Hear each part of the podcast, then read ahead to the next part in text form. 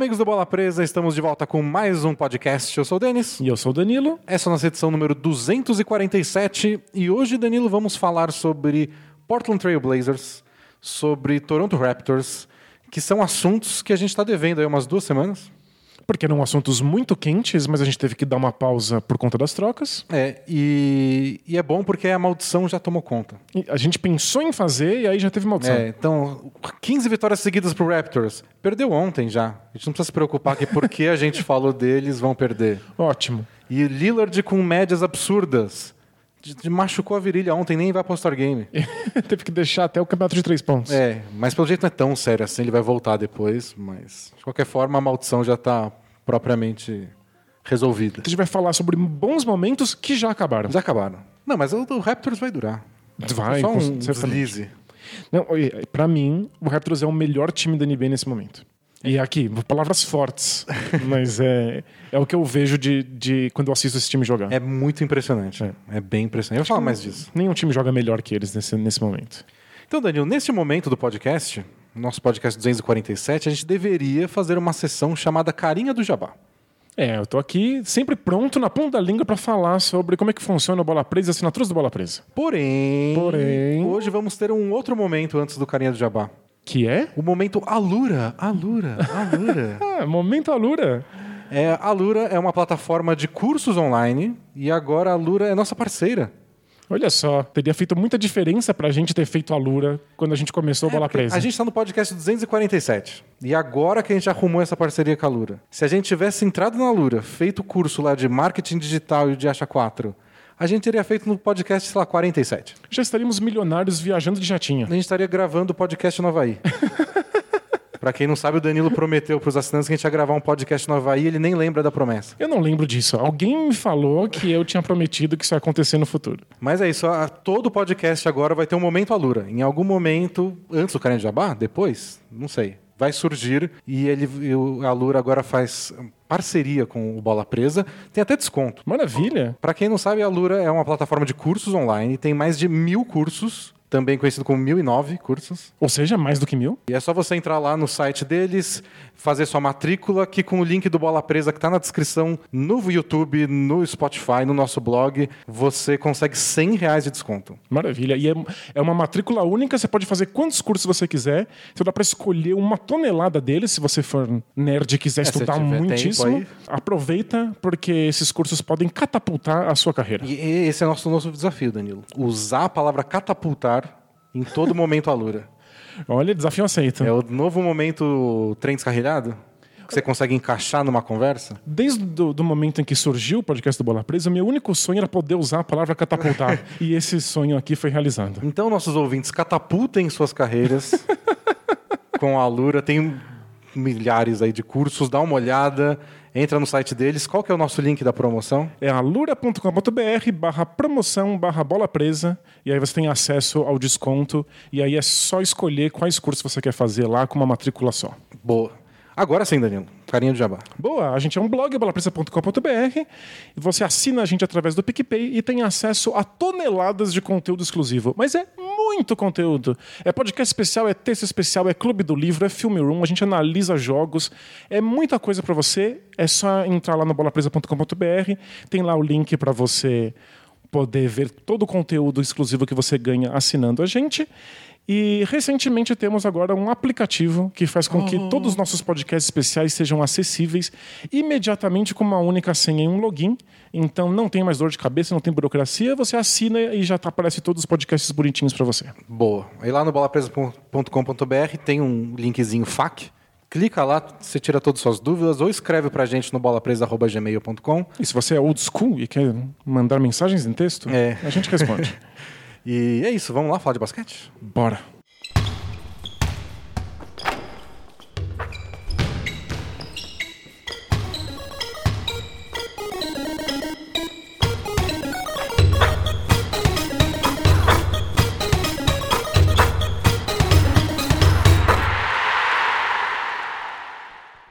Bom, começamos com o nosso glorioso Toronto Raptors, que ganhou 15 partidas seguidas. É a maior sequência de vitórias da história da franquia. Então, nem com Kawhi Leonard, nem com DeMar DeRozan, nem com Chris Bosh, nem com Vince Carter.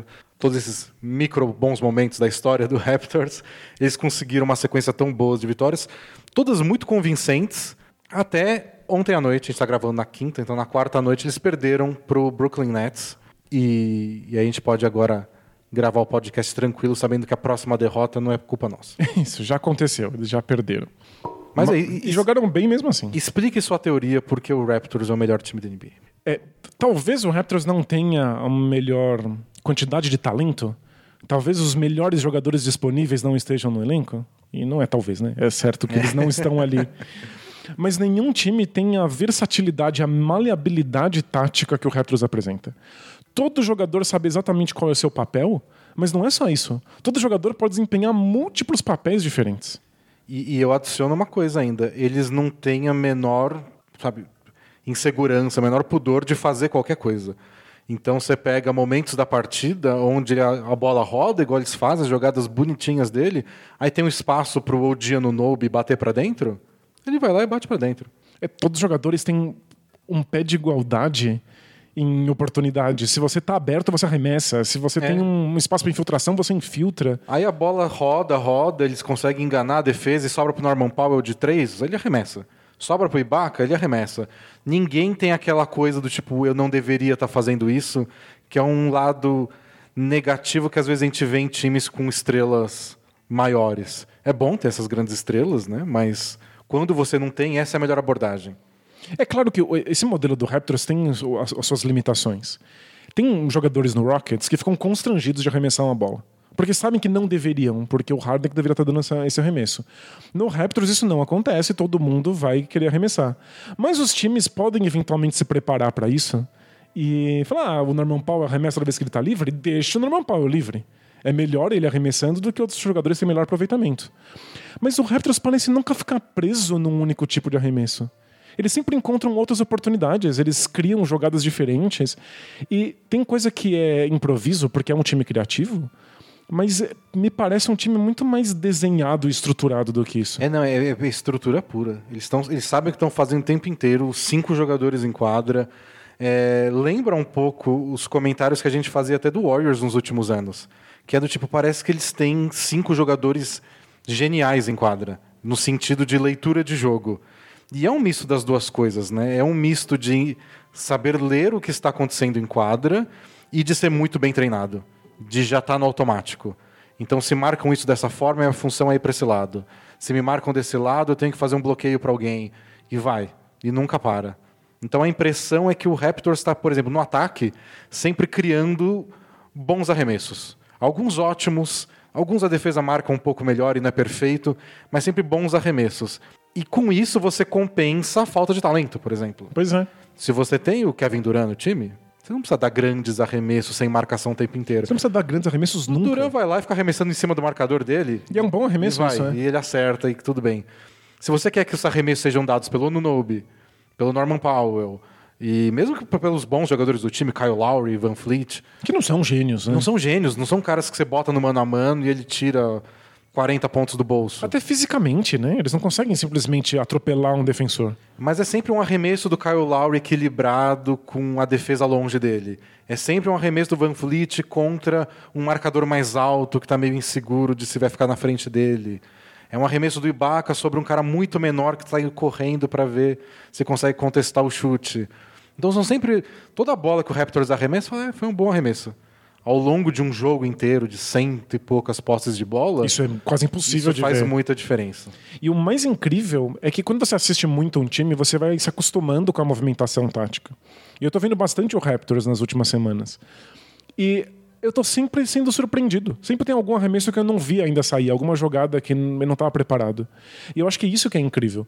Se eles começarem a dar espaço só pro Norman Powell arremessar, ou pro Nunobi ter que arremessar a bola de três pontos, você está tendo que marcar uma movimentação de bola específica e cedendo um lugar da quadra. O Raptors vai usar esse lugar da quadra para fazer outro tipo de jogada, porque eles têm muito repertório. E isso a gente não está nem falando de como eles são defensivamente. É que aí é o grande monstro da, da, da temporada. E a gente conhece muitos times defensivos que têm identidade defensiva na base da raça. Todo mundo quer defender, todo mundo quer se jogar em cima da bola. Eu, eu não tenho nenhuma memória de um time que tem uma identidade defensiva tão forte na base de esquema tático. É, Na é- base de. A gente sabe defender de muitas maneiras diferentes. Eu tava vendo uma discussão outro dia no Twitter, que era com um cara que é técnico, que entende de tática, e a pergunta era justamente essa. É bom. O que que é melhor para um time? Você ter uma ou duas variações defensivas, estilos que você gosta de defender, que você faz muito bem, que está acostumado a fazer todo o jogo, que o entrosamento é perfeito, ou você saber seis, sete variações diferentes e poder usar em momentos distintos, mas que você não consegue treinar tanto porque são sete coisas diferentes. Claro, você tem menos rodagem de cada uma É, delas. E aí tava rolando a discussão, cada um com sua opinião, mas aí a questão é que o Raptors parece que eles têm seis, sete variações diferentes É. e eles fazem como se não, cara, a gente faz há 100 anos isso. Desde que o time foi fundado nos anos 90, a gente faz essa defesa. Tudo funciona de um jeito que eu tava vendo um vídeo, que eu posso até compartilhar depois, é bem legal, analisando a defesa do Raptors. E eles começam, por exemplo, com uma defesa por zona 3-2, que são três jogadores mais no perímetro para frente, dois mais atrás protegendo o garrafão. E o cara do meio da frente, geralmente é um jogador de perímetro. No caso do Raptors é o Pascal Siakam. Porque ele se mexe como um jogador de perímetro, mas ele tem braços gigantes Isso, ele é o Dalsin. e uma agilidade insana. Aí ele marca assim. Aí no meio da posse de bola vira uma defesa 2-3. Porque o Siakam anda para trás, faz uma linha de três na parte do garrafão. E agora tem só dois defensores no É, perímetro. e aí o Siakam, que era o armador da defesa, vamos dizer assim, posição 1, agora é a posição 5. Ele é o cara do centro da defesa que tá lá para dar um Tá marcando o miolo pra jogar na cobertura. E aí o outro time não consegue fazer nada. E aí, faltando 5 segundos para a posse de bola acabar, o outro time chama um pick and roll só para dar um arremesso. Isso, o pick and roll é essa jogada de segurança que você simplesmente cria algum espaço pro É. cara que tá coteando a bola. Aí o Raptors vira uma defesa individual. Mas ninguém fala nada. É só, tipo, faltam 5 segundos, o outro time tá desesperado, vira uma defesa individual. Eles sabem o momento certo de fazer isso acontecer. né? Parece videogame que você aperta um botão e os cinco bonecos sabem o que fazer. No videogame você pode falar, eu quero 2-3, agora eu quero É. 3-2. que é o Vem grande. um grito divino e todos os jogadores sabem simultaneamente o que fazer. Que é a grande magia de jogar esses jogos de esporte, aí qualquer um, FIFA que seja. Você tem muito controle. Você tem o né? controle de todo mundo. Você lança a bola e você sabe o que você quer com esse lançamento e o que o cara que vai receber, você é todo mundo. O Raptors dá essa impressão de que bateu na cabeça do Siakam, defesa individual. E os cinco falam, é, defesa individual. e eles fazem defesa, eles fazem que nem eles fizeram na final da NBA, que é aquela box and one, que é marca um cara individualmente, os outros quatro ficam em zona. Eles fazem aquela triangle two, que são três caras fazendo um triângulo como defesa e dois marcando individualmente. São defesas muito difíceis Fazem de fazer. zona 2-3, zona 3-2, marcação individual. É muito repertório. É, é praticamente o único time que eu vejo fazer pressão quadra inteira. Tipo, o cara recebe a bola pra, no, no fundo de quadra lá. E eles marcam a quadra inteira todo jogo. Eu não vejo um time que faça isso todo santo jogo. É, em geral, Eles os são- outros times fazem em, em coisas muito pontuais, né? Momentos específicos Não é do toda jogo. partida que eles fazem o tempo inteiro e forçam turnover o tempo todo. E pode vai, vai assistindo o jogo do Raptors que você vai vendo coisa. Nossa, essa eu não conhecia. É, duas temporadas atrás, quando o Raptors foi eliminado nos playoffs, eu lembro de um papo sobre vamos reconstruir esse time, talvez esse time já tenha dado o que tinha para dar, e os jogadores comentando que eles tinham muita sorte, um privilégio de ter passado tanto tempo juntos.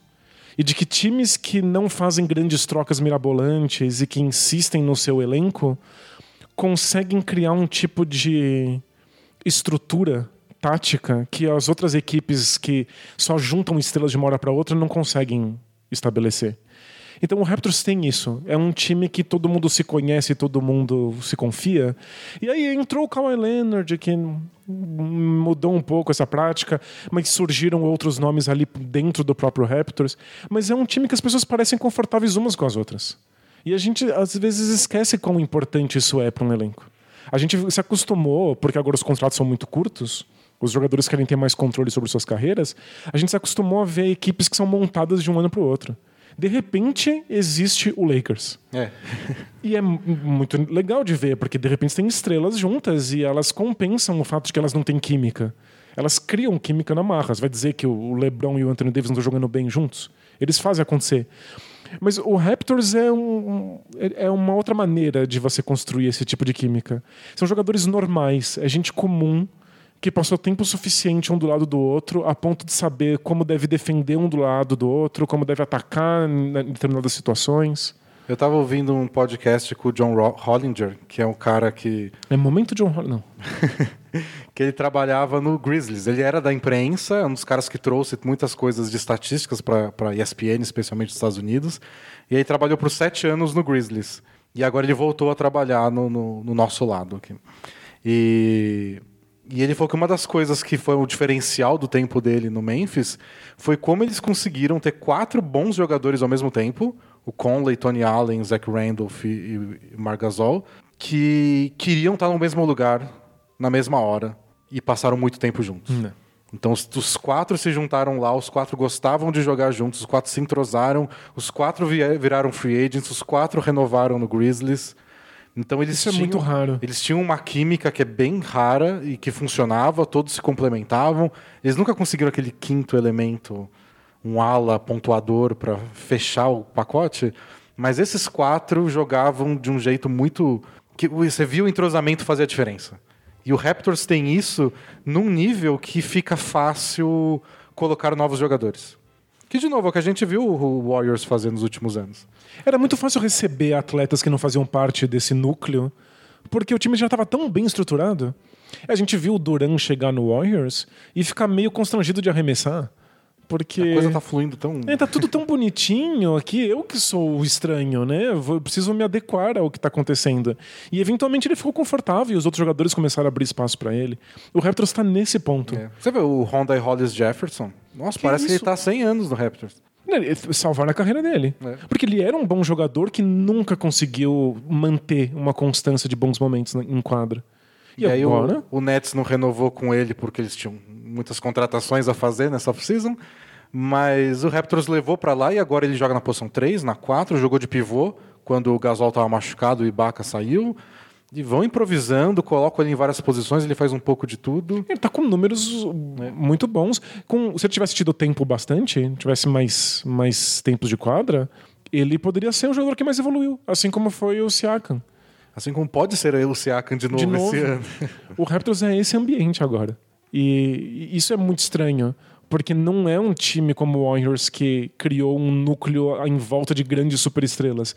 É jogador muito comum. É, é o, o, melhor. É gente assim. do dia a dia, sabe? Gente come pão, pão com manteiga. A maior estrela do time é o Siakam, que até outro dia não era uma estrela, até sei lá seis meses atrás, e o Kyle Lowry, que é, é um caso muito, é uma carreira muito única, né? Tipo, você vê tudo que o Kyle Lowry conquistou na carreira em todos os sentidos, de números, médias, All-Star Games disputados, agora um anel de campeão, foi tudo construído na, metade, na segunda metade da carreira. Ele não tinha lugar, ele era um cara que era trocado de um lado para o outro, que era reserva por muito tempo. Ele teve uma passagem pelo Rockets que eu gostava de chamar ele de 555. Porque o que, que ele vai me oferecer pro time? Cinco assistências, cinco rebotes, Cinco pontos. Era isso. E agora ele tá aí, All-Star, por sei lá quantos anos seguidos, fazendo 20 pontos, um pai tá defensor, líder dentro e fora da quadra. É que às vezes querem que o Kyle Lowry seja esse cara que faz 40 pontos no jogo de playoff. Não, nunca é, nunca foi. Então, ele não é, ele não é esse jogador. Ele é alguém que tinha reserva tatuado na testa. E que acabou ficando muito bom. ele, ele sempre era um pouquinho bom demais para ser reserva em todos os times pelos quais ele passava. E por isso ele era trocado. E aí ele era forçado a ser titular, mas ele não titular tão bom assim, então troca. E aí troca, e aí troca. E eventualmente ele é esse líder no Raptors, só porque o time funciona, o time tem estrutura. É, é um excelente trabalho técnico, sem sombra de dúvidas. Não tem como. A gente, sabemos quem é o técnico do ano. É, o Nick Nurse é bem não, tipo, seria absurdo ele não ganhar esse prêmio. Mas com um time novo, com vários jogadores que nunca jogaram sob esse modelo, ele não estaria conseguindo fazer o que ele estabelece. E é legal que é o segundo grande bom momento do Raptors na temporada, porque eles começaram o ano com tudo, é, jogando muito bem, conquistando muitas vitórias, mas naquela primeira primeiro quarto de temporada, se você analisa o calendário do Raptors, foi meio de um negócio do tipo Considerando que o time é bom, considerando que o time está no top 4 do, do, top 5 do leste, ganhou de quem devia ganhar, perdeu de quem não dá para ganhar. Uhum. Então não foi tão impressionante. Depois eles tiveram sequência um pouco pior, que foi quando caiu a média de aproveitamento de três pontos, que a gente sabe que é difícil manter ao longo de uma temporada inteira. E Aí... que hoje em dia faz muita diferença. E o Siakam teve algumas semanas abaixo do que ele mostrou no começo do ano, que era insano.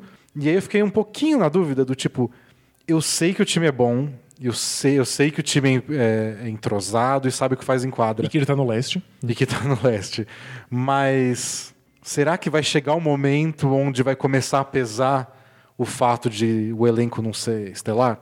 Mas passou rápido. Já pro fim de, sei lá, de dezembro, não sei, mais ou menos, eles já começaram a embalar de novo. E começaram a jogar bem. E o Siakam voltou até aquelas partidas é, impressionantes em números só também, não só o visual. E o aproveitamento de três pontos voltou a melhorar. Eles começaram a ter bom aproveitamento do banco. Foi aquele momento que teve várias lesões, porque esse é outro lado impressionante do Raptors. Eles estão em segundo no leste. E trocentas lesões. Todo mundo se machucou já é nesse isso. time. E aí o banco respondeu bem. E aí o banco é um monte de cara que a gente nunca ouviu falar. E eles já tinham um banco fortíssimo é. nas últimas temporadas. Quem é esse Chris Boucher, que esse pivô gigante, magricela? É um cara que tá dando um toco em todo mundo, arremessando de três de um jeito esquisito, mas sempre cai. E vai, e é um atrás do outro.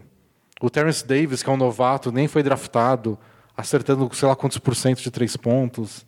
É muito doido, né? É, Estavam até comentando outro dia, no, acho que foi no The Athletic, o quanto o Raptors está confortável em fazer trocas ou não fazer trocas pela confiança que eles adquiriram ao longo dos últimos anos de que eles podem encontrar bons jogadores coadjuvantes ou eventualmente até titulares em qualquer lugar. Eles draftam lá no fim do draft e aí eles demoram um, dois anos, botam um pouco o cara na D-League e quando você vai ver, tá ótimo. Que é um modelo que tornou o Spurs uma potência nos últimos 20 anos. A gente tinha certeza que o Spurs ia continuar sendo um time que lutava por títulos, não porque as suas estrelas eram insuperáveis, mas porque eles sempre conseguiam fazer alguém um, é. do fim do draft se tornar um titular. Você tem Duncan, você tem Tony Parker, você tem Ginobili. Essa é a base. E, e aí, como é que. Ginobili e Parker draftados na segunda rodada. No, no, lá, lá embaixo. Acho que o Parker é final da primeira, né? É, acho que o Parker foi fim da primeira, o Ginobili 50 e tanto. Lá. Mas aí, depois que os três estavam consolidados, como é que você faz agora que sua escolha de draft é sempre a 29 e você não tem tanto espaço para assinar free agents? Não, basta esse free agent aqui baratinho e basta esse cara na posição 29 do draft. a gente basta faz o essa, essa segunda rodada, basta esse cara que a gente trouxe da Europa que ninguém conhecia e pronto, temos um ótimo elenco de apoio e eventualmente alguns caras até viram outras coisas maiores, tipo o George Hill até um certo ponto e o Kawhi Leonard que extrapolou tudo. É, pensem o que seria o San Antonio Spurs, o Kawhi Leonard lá. Nossa. Esse modelo teria continuado por mais 10 anos até eles construírem mais jogadores titulares. E aí desmontou porque eles perderam uma chance de ouro. Mas o Raptors acaba de perder o Kawhi Leonard e o, o, a estrutura está tão bem consolidada, o Siakam era um projeto tão avançado que tem aí mais muitos anos até eles precisarem encontrar mais nomes muito importantes é, no fundo de um draft. O desafio agora é Fred Van Vliet free agent, o quanto eles vão abrir o abrir bolso, bolso para ficar com ele. Eu acho que eles estão bem dispostos a entrar na briga para valer. O medo é essa galera cheia de dinheiro para gastar, né? E é sempre, sempre só precisa de um idiota. O Knicks pode achar que o Van Vliet que vai trazer a mentalidade vencedora, toma aqui 30 milhões de dólares. E aí trocar ele por duas escolhas de segunda rodada. É, então, nunca se sabe, mas vem agora na, nas próximas temporadas a continuação desse desafio, que é achamos esses caras, igual o Miami Heat passou por isso. É, e agora qual é o próximo passo? Você vai se é endividar para segurar uns caras que não são tão bons assim? Quem que a gente segura e quem que a gente consegue substituir de novo, igual a gente substituiu tanta gente. É. Mas para essa temporada, acho que a questão. Isso é futuro, né? Para essa temporada, acho que a questão mais divertida de pensar é. E aí, eles estão em segundo no leste, já disputaram mais de 50 jogos, não é amostragem pequena, não é só um calendário que, que ajudou. São mais de 50 jogos, eles estão com uma sequência insana que acabou agora. Estão em segundo no leste, dá para ir para final de novo? É, acho perfeitamente possível. O que é bizarro de afirmar em voz alta. A gente sabia que o time era bom o suficiente para se manter na briga, porque o leste é mais fraco. Que se eles não tivessem mando de quadra, tudo bem, eles estariam lá nos playoffs fazendo bonito. Mas agora dá para considerar que esse é um time que seria capaz de disputar uma final de conferência. É, o que, o que eu imagino é esse time dando trabalho e, na pior das hipóteses, deixando o jogo feio para todo mundo. É. Então eles conseguem tirar todos os arremessos que o Heat quer dar num, num duelo contra o Miami Heat. Conseguem encher o saco dos Sixers, igual eles sempre fazem. E o Embiid não pode ver a cara do Marc Gasol, que é o novo Al Horford. Vão ter que contratar o Gasol também. E eles já deram trabalho para o Antetokounmpo outras vezes. Eu consigo ver o Raptors deixando os jogos mais chatos para o adversário com essa versatilidade defensiva que a gente comentou. É, Então, não, não importa qual seja a maneira de parar tal time, o Raptors sabe fazer. Faz sentido. E ofensivamente é que eu acho que eles vão dar muito mais trabalho, mesmo sem ter grandes estrelas ofensivas. É, no- nos playoffs passados, a gente viu vários times oferecerem a bola de três pontos pro Siakam, por exemplo. E ele teve que dar um jeito ali, às vezes arremessava, às vezes infiltrava. Às vezes era, era a bola fraca do Raptors, o Siakam ter Espaço espaço muito longe da cesta. E agora, esse Raptors não só não tem um jogador que não usaria bem esse espaço, mas também não ficaria preso a um tipo só de arremesso, como o Raptors da temporada passada ficou. Hoje, se tivesse espaço para um jogador que não é tão bom arremessador, eles simplesmente mudariam o tipo de jogada que eles chamam e eles teriam outra opção, pelo menos. É um time com mais opções, Embora mesmo que uma não tenha a melhor opção. isso, mesmo que uma das opções que é o Kawhi Leonard não está disponível. É, essa opção, eu acho que muitos times, acho que até o Raptors trocaria. Tipo, eu prefiro ter cinco opções a menos no ataque, desde que minha primeira seja o Kawhi Leonard. Mas Justo. já foi, né? Mas uh, sabe que eu tava pensando nisso?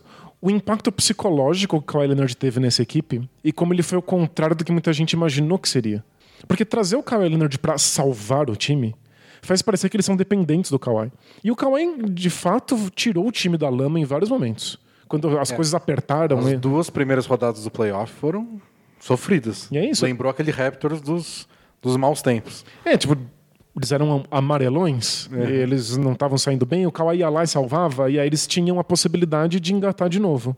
Mas me parece, vendo essa temporada, que isso não deixou eles fragilizados. Isso deu confiança. Saber que tem um cara que sempre pode tirar eles do buraco fez com que eles percebessem que eles poderiam continuar jogando, que eles poderiam manter o nível. O nível de confiança do Raptors nessa temporada, de todos os É jogadores. muito louco.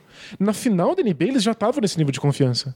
Na- nas finais, eles não pre- pareciam precisar tanto do Kawhi Leonard assim. Foi, é, foi naquela série contra o Bucks que alguma coisa, não sei se foi o filho do Van Vliet que nasceu, mas eles, eles ganharam do, do Sixers com aquele arremesso do Kawhi que vocês lembram, foi um sofrimento só. Metade do time não jogou bem aquela série. Eles podiam ter perdido muito bem. Se o, se o Embiid não tivesse ficado doente, talvez tivessem perdido aquela série. Até antes do jogo 7. E aí começou a série contra o Bucks. Eles perderam os dois primeiros jogos. O jogo 3 foi para prorrogação. Então é um jogo bem decidido por detalhes, por uma ou outra posse de bola. Mas eles ganharam.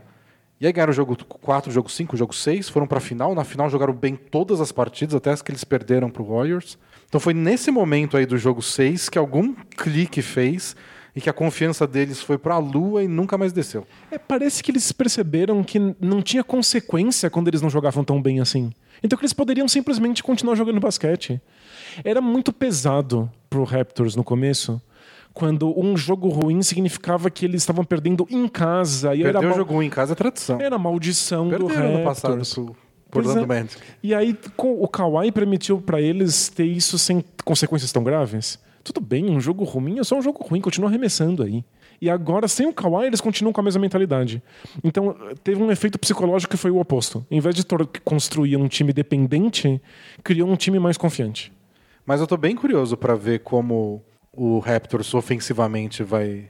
Como isso que a gente tá vendo nessa sequência de 15 jogos vai se traduzir nos playoffs, porque vão ser obrigatoriamente defesas muito fortes. Quando chegar as disputas internas desse top 6 do leste, o Pacers está no momento ruim desde que o Oladipo voltou, tá difícil a readaptação dele depois de um ano parado, mas o time é muito forte. A defesa deles é muito forte. E qual que é o ponto forte do Heat? A defesa deles. Onde o Sixers pode brilhar é na defesa. O Bucks é a melhor defesa da NBA. Então, O ataque do Raptors vai Tem- ser colocado à prova. é, né? então, às vezes não vai ser todo jogo que um ataque bonitinho com vários passes e um corta-luz aqui, outro lá vai fazer a diferença. Porque Às vezes você tem que dar um arremesso difícil contestado em cima de um defensor É, bom. Não tem Acho que não tem registro de time que chegou na final da NBA, foi campeão da NBA, que não tenha precisado ser salvo em um jogo ou outro por alguma atuação que vai além só de um time bem organizado. É que às vezes essa atuação é de jogadores muito secundários. Isso acontece. é verdade. Você não, não precisa ser da estrela do time. É. Mas alguém tem que, às vezes, falar: essa defesa tá acabando com a gente, porque faz seis jogos que eles enfrentam as mesmas jogadas que a gente faz, eles sabem como responder. Isso é uma coisa boa do ataque do Raptors. Ele não é um ataque previsível. Toda jogada que eles fazem tem opção A, B, C, D e É, E. então. Eu Mas acho que é um time Isso vai ser colocado muito à prova. Vai, vai ser difícil. Mas eu acho que é um time que vai sair ainda melhor nos playoffs do que vai sair na temporada regular. Porque é nesses momentos em que ter diversidade de ataque faz com que você seja um time acima da média. Mas eles vão ter que estar, que nem eles estão agora nessa sequência, eles vão ter que estar confortáveis com a opção, em dar a opção D da jogada. Porque eles vão lá e fazem um bloqueio para vir um arremesso do Van Vliet. E aí a defesa en- entendeu a jogada. O, o bom do ataque deles é que o Van Vliet pega a bola e vê que não tem um arremesso, não é que ele para e aí dá três passos para trás e fala vamos recomeçar. A jogada flui, né? Já flui, então não deu para arremessar, já vem um corta-luz de baca, enquanto isso já tá rolando algum outro bloqueio do outro lado da quadra. Então eles estão sempre se mexendo na opção 1, 2, 3, 4. Tem vários times que a gente vê que uma jogada não dá certo, principalmente esses times são muito centralizados, até times bons, tipo o Lakers, o Dallas. Você faz uma jogada, a jogada não deu certo. Ai, Tó Doncic. Faz Tô, alguma tô coisa. de aí. volta aí porque o que a gente planejou lá não deu certo. Toma aí, dá um arremesso no meio da quadra. É, então chama um corta-luz aí, faz o que você sabe. É o Don't, ele vai dar, vai dar um jeito. O LeBron dá um jeito. Isso, mas às vezes não. Às Mas vezes não às é um arremesso não. de bom aproveitamento. E às vezes é muita responsabilidade ao longo de um Exato. jogo inteiro para um cara. O Raptors vai, ele lida com toda a parte boa e às vezes ruim de ter, ser um time tão descentralizado. Sem deixar de ter grandes. Tem, o Siakam e o Lowry vão estar no All-Star Game. É, mas tem, tem muito a ver com o bom resultado do time, Sim, né? sem dúvida. É, é comum você premiar esses jogadores que fazem parte de elencos vencedores. Mas são jogadores muito bons. Só É. não são as estrelas que você está acostumado a ver em equipes com esse tipo de aproveitamento. E vale ficar de olho só, se a gente for de playoff, porque de todos esses times que a gente citou do leste, o único que se compara a eles em termos de entrosamento é o Bucks. Que é um elenco que tá aí junto há um tempinho. É, todo o resto tem suas questões. O Sixers tá aí há muito tempo, mas toda temporada troca alguém. E desde o começo, eles não são um encaixe fácil. Simmons e é. Embiid, que não é um encaixe fácil, estão aí faz tempo. O resto fica revirando. Rodopiando, é. E o Brett Brown, né, o técnico. Que a cada seis meses tem que jogar fora o livro de jogadas dele e começar um uma do coisa zero. nova. Coitado. Mas o Pacers, que é um time que tem um pouco mais de rodagem junto, agora tá com o Oladipo sendo introduzido. Vamos ver quanto tempo eles demoram até voltar a ser aquele time da temporada passada. É, e não dá pra ter expectativa de que o Ladipo esteja fisicamente pronto nessa temporada. É, vai né? ser um pouco mais complicado. É, ele tá aí só pra jogar. Ele só quer existir em quadra já é o bastante. Bom, vamos falar um pouco de Damian Lillard. É que contundiu. Ontem ele se lesionou no fim. Aliás, foi, foi, foi bem deprimente pro Blazers. Que o Blazers está numa saga pra conseguir a oitava vaga do Oeste nos playoffs. Certo? Sim, eles estão vindo lá do fundão, assim. Eles largaram por último. E aí eles estão lá brigando agora com Pelicans, Spurs e Grizzlies. O Pelicans acho que tá um pouquinho mais atrás, não é? Isso. O, nesse momento, o Pelicans tem 23 vitórias, empatado com o Spurs. E o Blazers tem 25. E aí o Grizzlies tem 28. Estaria agora na oitava vaga. É, então o Blazers conseguiu passar o Spurs e ontem eles tinham o duelo, confronto direto com o Grizzlies.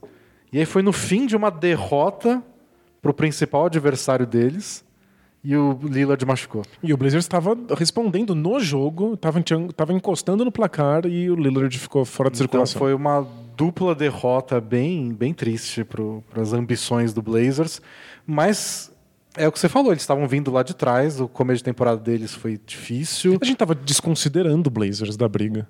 Ah, eu, eu falei aqui no podcast que eu achava que eles não iam. Uhum. Aí você falou, você está duvidando de Damian Lillard? Era tudo que ele precisava para ter a sequência de 15 jogos que ele teve aí. é, aí foi uma sequência aí de 12 jogos, onde o Lillard teve média de 40 pontos por jogo, 9 assistências, com mais de 50% de aproveitamento nos arremessos de quadra e nos arremessos de 3 Que pontos. absurdo. Não faz nenhum sentido. Você tem noção disso? Que insanidade. E aí o Blazers começou a ganhar jogos e com um bônus que pra mim foi muito inesperado, que foi grandes atuações do Trevor Ariza. É, o Trevor Ariza vai ter 90 anos e ele vai ter lugar na NBA, porque ele faz sempre as mesmas coisas do mesmo jeito. E não sei se ele estava muito desanimado de estar no, no Kings, mas ou se o Kings é uma desgraça ambulante eterna. Mas nossa, que, que ânimo que ele chegou no Blazers. Os primeiros três, quatro jogos dele foi metendo bola de três e defendendo e puxando contra-ataque. Mas o Blazers está nesse ânimo. Aliás, o Blazers é um desses casos, assim como o Raptors, que é um time que não foi reconstruído no momento em que deveria ter sido. E houve uma confiança para que o elenco ficasse junto e simplesmente chegasse em algum lugar. E chegou no, nos playoffs passados. E eles acreditavam. Eles têm muita confiança uns nos outros, embora o time também não pareça ser tão talentoso quanto um, um time de elite no Oeste deveria ser. Mas falta muita coisa. É um time que não tem muita maleabilidade. A gente já cansou de falar aqui que o Blazers é um dos times mais previsíveis em modo de jogar da NBA. E, mas eles acreditam. Eles e tentam. A, a graça dessa sequência do Lillard é que todo mundo sabia o que ia acontecer e não dava para parar. Você sabe exatamente qual arremesso ele vai dar, você sabe de que lugar ele vai arremessar Mas na quadra. ele estava simplesmente indefensável. E aí a gente começou até a ver marcação estilo Harden nele, com umas dobras malucas logo depois que ele passa do meio da quadra. E aí começou a ter que passar um pouco mais a bola, mas o time continuou com, com uma boa sequência. As limitações defensivas deles ainda incomodam um pouco. Nossa. O Whiteside tem seus dias. Mas é daqueles caras que, ó, no meu time eu não quero, de verdade. Olha, eu assisti uma análise em vídeo comparando o que o Hassan Whiteside faz e o que o Rudy Gobert faz em quadra. Então, várias jogadas em situações parecidas contra adversários idênticos. E é impressionante como o Whiteside toma todas as decisões erradas. É, esquisito. Só que ele acaba com três tocos, quatro tocos no jogo. Ele é líder da NBA em tocos. Pois é, e isso não quer dizer que ele esteja fazendo a coisa certa. E isso é muito difícil pra gente que aprendeu a ler estatística É. e falar assim: olha, toco significa que você é um bom defensor.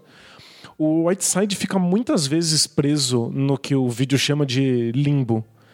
De que ele não consegue se comprometer na defesa do garrafão e nem consegue subir pro perímetro para pressionar o jogador que está com a bola ou um jogador que está ali fazendo corta-luz.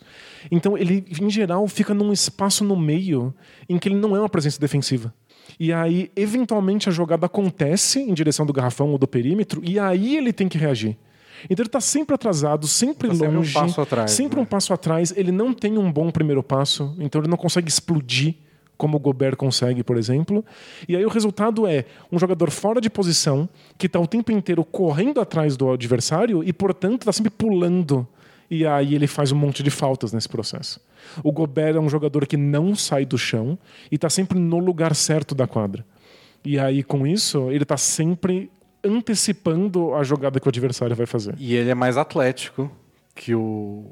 Tem mais explosão que o Whiteside para consertar os erros. Exato. Quando ele é Então, batido, Se né? por acaso ele tem que sair um pouco do garrafão e um armador passa por ele, ele consegue dar a volta e compensar com o toco. É, mas o que eu vi que é muito legal é que é muito diferente você ser batido quando você é um pivô. Ser batido por um armador estando na, na posição correta da quadra e você está numa posição completamente errada. Você está na posição certa, você é batido e você está atrás do armador. E atrás do armador, se você tem explosão e um braço comprido, É, você consegue comprido. fazer um, um toco na cobertura. Agora, se você está na posição contrária, por exemplo, está do lado oposto do garrafão, você tem que correr na direção do, do armador, que é mais rápido que você vai passar pelo seu lado. E aí você tem muito mais chance de cometer uma falta, por exemplo. É, e eu, eu acho que esse é o grande drama do Blazers. E o Whiteside é o exemplo máximo. Para compensar isso, eles precisam fazer muita coisa no ataque. E é o que o Lillard fez durante esse período. Mas não parecia muito. Não parecia sustentável no sentido de que se vocês precisam do Lillard fazendo isso Acertando mais da metade das bolas de três pontos. para ganhar, até quando ele consegue? Claro. fisicamente, na questão até de. É raríssimo para um jogador manter médias assim por muito tempo. Então.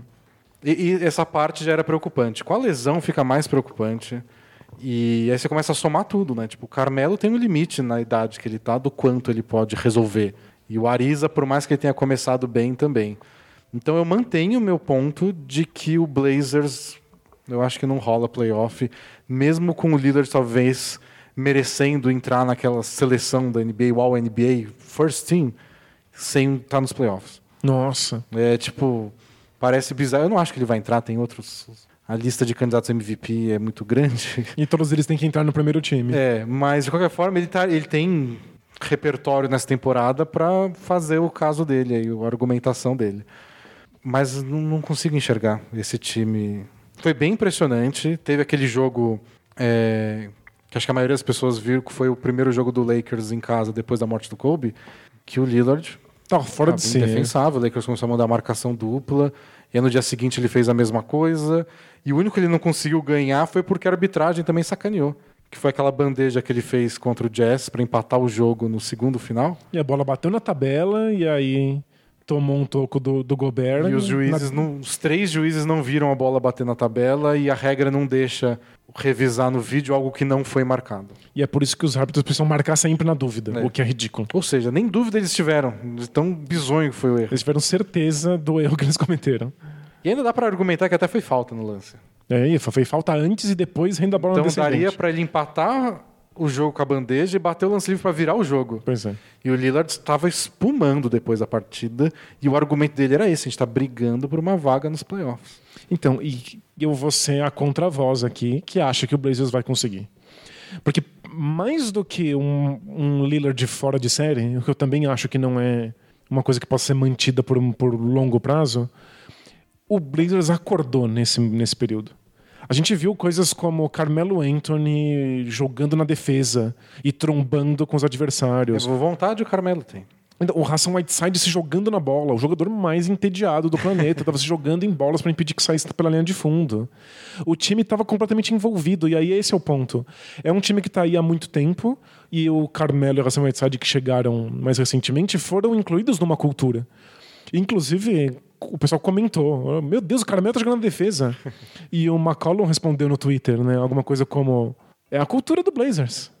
É, isso. Eles, eles também. eh, Tudo que a gente falou do, do Raptors. né? Vale pro eles Blazers. acreditam que porque eles estão lá há muito tempo, eles têm a liderança do Lillard, principalmente, mas também do McCollum.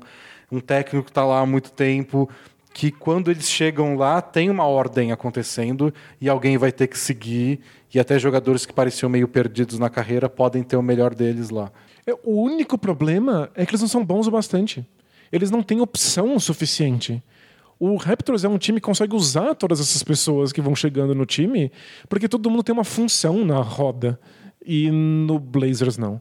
É, tipo, é desesperador ver o Lillard receber marcação dupla nesses momentos em que ele tá pegando fogo. E aí quem tem que receber o passe é o Ração Whiteside na linha de lance livre. Onde ele é um completo desastre. Mas sabe o que eu acho muito engraçado pensando do Blazers? É... Se eu fosse analisar jogador por jogador deles nesse ano, eu teria muitos elogios. Porque o líder está fazendo uma temporada incrível, o McCollum é, é o que o McCollum faz sempre. O Whiteside mostrou um pouco mais de vontade, especialmente nesse último mês. O Ariza rejuvenesceu um tempo. O Carmelo estava fora da NBA e agora parece um bom jogador de novo. Os novinhos que vieram do banco, Anthony Simons, e agora nessa última sequência, o Gary Trent, estão acertando as bolas deles. Tipo, várias coisas positivas que você consegue tirar individualmente do time. E aí você chega, é a pior campanha deles nos últimos, sei lá, 10 anos. É. É um time que ano passado estava na final de conferência e agora vai acabar em décimo, se duvidar. E, e é desesperador de ver jogar. Eu assisti a vários jogos a sequência do, do Lillard. E você, não sendo um torcedor apaixonado, olhando um pouco mais de fora, você fica indignado. Você, não é possível que ele vai tentar esse arremesso de novo. É tudo que eles têm de repertório, ele vai ter que dar de novo um passo para trás e dar esse arremesso. Mas dá e tá é, acertando. Mas é meio enlouquecedor. É enlouquecedor. Como é que um time consegue ser tão limitado tendo boas campanhas de vários jogadores? É, Acho, que- acho que a nossa tarefa de elogiar o Blazers foi por água abaixo, né? Foi o pior elogio que a gente já fez. Ah, não, mas é que não dá pra elogiar muito um time que tá lá sofrendo Para conseguir uma oitava pra vaga. conseguir uma oitava vaga e você não precisa também ter mil vitórias pra conseguir a oitava vaga. É, nesse ano, a oitava vaga não é tão. Qual que é o, aproveita, o, o aproveitamento do Grizzlies que tá em oitavo? É 51%. É, faz pouco tempo, faz algumas rodadas aí que o Grizzlies finalmente chegou em 50% de aproveitamento. É, então, mas eh, durante boa parte da temporada você podia ter mais derrotas do que vitórias e ainda assim ir para os playoffs. Porque tem anos que é difícil. O pessoal tava lembrando com o negócio todo do Kobe, do último título dele, que foi em 2010. Aquele ano do Oeste, O Lakers ficou em primeiro no Oeste, acabou sendo campeão, tendo sido o primeiro colocado, com 57 vitórias. O oitavo colocado teve 50 vitórias. Que absurdo. O oitavo, o sétimo e o sexto tiveram 50 vitórias e 32 derrotas. E a ordem ficou pelos critérios de desempate. Ou seja, é, são times muito bons, tudo embolado. E é tudo embolado. E por um lado você via com isso que o Lakers não era aquele time imbatível que às vezes campeões são, mas que tem um mérito de num, num negócio tão pau a pau conseguiu se destacar. E é, é engraçado porque o, naquela temporada o Kobe acertou sete arremessos de vitória nos últimos segundos. Acho que dois ou três no estouro do cronômetro e outros quatro, e, tipo, faltando 15 segundos, coisa assim. E sete vitórias é a diferença do primeiro para o oitavo colocado. Ou seja, os arremessos decisivos Fazem... dele. Foi um ano em que essas bolas são meio 50-50 fizeram a diferença do primeiro para o oitavo. Muito louco. Esse ano não é assim. Você não precisa ter 50 vitórias para ficar em oitavo. Então o Blazers está sofrendo para ultrapassar o pior Spurs dos últimos 20 anos e para tentar alcançar um Grizzlies de adolescentes. É, pois é, e nenhum desses times tem um nome como o Damian Lillard. Não tem ninguém jogando nesse nível. É, o DeRozan teve um mês de janeiro aí muito bom. E é isso. O Spurs está longe de estar... Tá... Também melhorou, porque parecia bem pior antes. Eles estavam numa crise terrível. Fez uns ajustes táticos, o Popovich fez algumas concessões e o time é melhor. Mostrou uma reação, agora está engasgando um pouco de novo. Mas é um time que também tem chance de brigar para oitava Sim, vaga. Sim, claro. E o Grizzlies, tá, tá, o Grizzlies é o time em melhor fase. Agora que o Blazers teve uns depois que essa sequência de janeiro deu uma esfriadinha. Mas o Lillard foi a razão disso. O tá. Lillard foi a questão. E, ele eu queria elogiar, o Blazers nem tanto. Vamos, vamos apontar dedos? Vamos. Momento apontar dedos, mas não para mim. É, o que você acha que é o, o, o, responsável? Por que um time com nomes tão interessantes, jogadores bons, o Damian Lillard, de um clone dele, que é o CJ McCollum, que foi clonado e infelizmente não tão bem desenvolvido, estão em jogo, e mesmo assim o time, num modelo que lembra tanto o Raptors, com jogadores entrosados é, tipo, como o Raptors. Não é porque o vestiário tá dividido. Não. Tipo, a gente fala dessas coisas de uns times tipo o, o Sixers. Pois é. é. O clima tá meio esquisito. Ou o Celtics da temporada passada. É. As pessoas não se gostam, Qualquer então não dá certo. Tá Ou não tem questão de. O encaixe é muito complicado, os jogadores não, não, não conseguiriam se desenvolver juntos. É. Não tem nada desse dos grandes impeditivos para o time ser grande. O técnico é o mesmo técnico que deu certo nos últimos cinco anos aí. E vem de uma grande pós-temporada. Né? O, o, que raios acontece, é, né? Eu queria ser o, o, a voz da sabedoria que desse uma boa resposta e não sei. E o que dá mais raiva não é que ah, tenho preguiça de ver o, o Blazers. Não, o time que eu assisto bastante, que é interessante, que tem que, é, nem, até se você não tem League Pass, você assiste bastante. Passa Eles bastante. Estão né? na ESPN o tempo inteiro. É, mas é um time aflitivo de assistir. O, o fuso horário até ajuda para quem é madrugador igual eu, pelo menos. Que os jogos deles são sempre bem tarde. Acaba toda a rodada. Os jogos que você queria ver, os jogos que você não queria ver. Acabou tudo e o Blazers está jogando. ah, vamos ver o Blazers. O Clippers tem um pouco também dessa. Então. E mesmo assim. Mesmo assim, eu não sei porquê. Tem essa questão da defesa que eu acho chave e insisto que o Whiteside nunca vai levar nenhum time a lugar nenhum. Não, mas tem razão. O, esse time seria muito diferente com o Nurkic em quadra. Em, em alguns é que... jogos específicos, o Whiteside pode fazer diferença. Mas. Fica por isso. O Nurkic tinha mais repertório, recebia a bola na linha do lance livre, consegue fazer a movimentação ofensiva continuar rodando, mas não é ele o responsável, sabe? Tem alguma coisa aí. Eu tenho vontade de falar que talvez precisasse de uma mudança tática mesmo, talvez precisasse de outro técnico, mas é desmontar justamente essa, essa, essa estrutura, esse núcleo sólido é, que o Blazers construiu nos últimos certa anos. Eu não sou totalmente contra. Porque o, o, Raptors, que a gente comentou agora há pouco, eles trocaram de técnico quando tudo parecia. Quando estava tudo bem, quando o time era bem. bom. É, então, o Warriors trocou de técnico quando o time era bom. Só que eles acharam que podia ser melhor. É, ele tem uma diferença entre o Warriors que era bom e o Warriors espetacular das 73 é. vitórias. Então, às vezes você pode, você pode simplesmente interpretar o time e falar: não é que é ruim, não é que está em crise, não é que deu tudo errado e precisa reconstruir. Tem essa tara da reconstrução. É só que, ó, se a gente não vai fazer nada diferente e a gente não ganhou assim, traz uma ideia nova. entrevista uns técnicos e fala: Ei, o que, que você faria com o Lillard de McCollum? Né? Eu acho que chegou nesse momento. Eu acho que o Blazers e o Raptors merecem que, é, que a gente louve esses times porque eles resistiram ao, à saída fácil da reconstrução. Porque qualquer time que é bom, mas não, não é campeão, ou qualquer time que é bom, mas engasga, o pessoal quer refazer. Mas- Então eles resistiram, parabéns para os envolvidos, mas esse Blazers precisa de alguma coisa diferente. né? Mas é, é sempre bom deixar claro só que não tem uma receita certa, vamos dizer assim. Tem time que nunca que, evita fazer troca bombástica, que sempre dá pelo menos duas, três temporadas para testar um jogador, que drafta os caras e não sai trocando, tipo o Knicks. Por exemplo, o Orlando Magic. Ah, é verdade. Eu acho que você podia estar descrevendo tanto o San Antonio Spurs quanto o Orlando Magic. O Orlando Magic não fez trocas desesperadas. Foi lá, teve paciência, draftou lá no top 10 por vários anos. E ninguém virou nada. Deixou um técnico por um tempo, não deu certo, trouxe o Frank Vogel, ficou duas temporadas. Tem alguma estabilidade para um time tão ruim há tanto tempo? Tem uma estabilidade tática, eles têm uma identidade defensiva. Então. E, e alguém quer ser o Orlando Magic? Não. Ninguém- nem, nem o Orlando, Magic. quer ser o Orlando Magic. Então, às vezes a gente elogia essas coisas em outras equipes e parece que é só fazer isso que dá certo. Mas tem essa interpretação do tipo, que tem um pouco de futurologia, né? Tipo, essa é a hora de trocar técnico e a gente só vai saber de verdade depois. E eu acho que o Blazers tá, pelo menos tem, tem esse cheirinho, tá nessa hora. Mas, ó, o Raptors poderia ter recebido uma grande estrela, como o, o Kawhi Leonard, e ter desmontado e ter tido dificuldade de jogar, assim como o Nets desmontou quando recebeu o Kyrie Irving. A saída do Kawhi Leonard poderia ter deixado o time completamente empolvorosa e sem confiança, achando que eles iam perder qualquer deslize. E não, o time é super confiante. Então, não dá pra cravar qual vai ser o resultado desse- dessas pequenas trocas, dessas mudanças. O Blazers é um time super estruturado e não Parou tá funcionando, né, infelizmente. Bom, vamos Mas eu, agora. eu ainda acho que vai pros playoffs. Ih, vai, vai dar Jamorão.